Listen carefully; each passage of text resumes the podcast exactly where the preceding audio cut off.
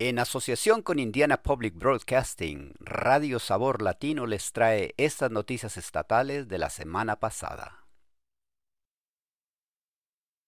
Las clínicas de abortos de Indiana apuntan de nuevo a la ampliación de las excepciones en la prohibición del aborto. Los antiguos proveedores de servicio de aborto de Indiana están apuntando de nuevo a la prohibición casi total del aborto en el estado después de su derrota en el Tribunal Supremo del Estado a comienzos de este año. La demanda revisada pretende ampliar las excepciones de la prohibición.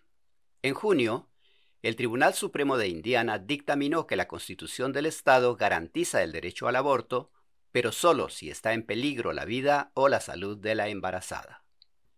La Unión Americana de Libertades Civiles, en nombre de las clínicas de aborto, argumenta que, según esta tendencia, la excepción de la ley estatal que permite abortar en caso de riesgo para la vida o la salud grave de la persona embarazada es demasiado estrecha.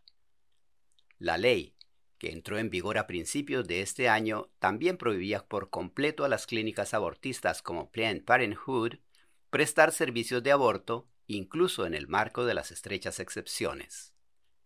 Eso ha dejado a unos pocos hospitales de la zona de Indianápolis como los únicos lugares de Indiana donde se puede acceder a la atención del aborto. La última moción de ACLU pide a los tribunales que amplíen la definición de riesgo grave para la salud de la ley, por ejemplo, para incluir las enfermedades mentales. También pide a los tribunales que permitan a las clínicas de abortos prestar servicios de aborto en virtud de las excepciones de la prohibición. Las universidades de Indiana reciben 2.4 millones de dólares para entrenadores de éxito.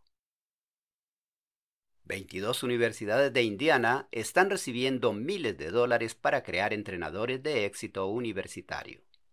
La Comisión de Educación Superior dice que estos nuevos entrenadores mejorarán los resultados de los estudiantes de bajos ingresos, de minorías y de estudiantes de primera generación.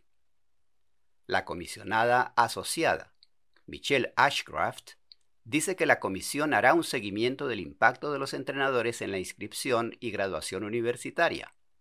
Ashcraft dice, Estamos muy entusiasmados con el nivel holístico de apoyo desde la inscripción hasta el empleo.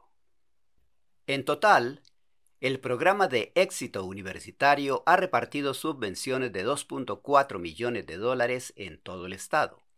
Una lista completa de las universidades y sus planes con la subvención se puede encontrar en learnmoreindiana.org. IU Health otorga casi 10 millones de dólares para mejorar la salud de las personas necesitadas. La nueva financiación de Indiana University Health está destinada a mejorar la salud de las personas necesitadas. El dinero de la subvención ayudará a abordar los problemas sociales y medioambientales que afectan la salud de las personas.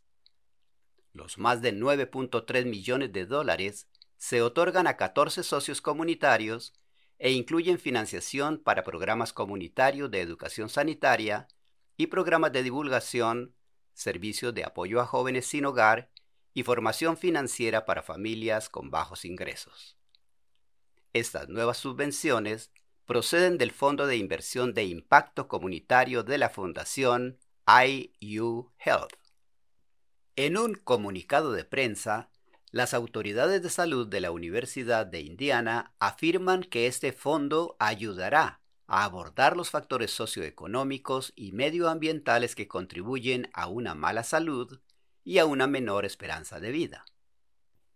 Incluyendo la ronda más reciente de subvenciones, el CIIF ha otorgado a las organizaciones más de 32 millones en financiación desde 2018. Estas noticias fueron traídas a usted a través de una asociación de Indiana Public Broadcasting y Radio Sabor Latino, traducción proporcionada por El Puente. Volveremos la próxima semana con más noticias.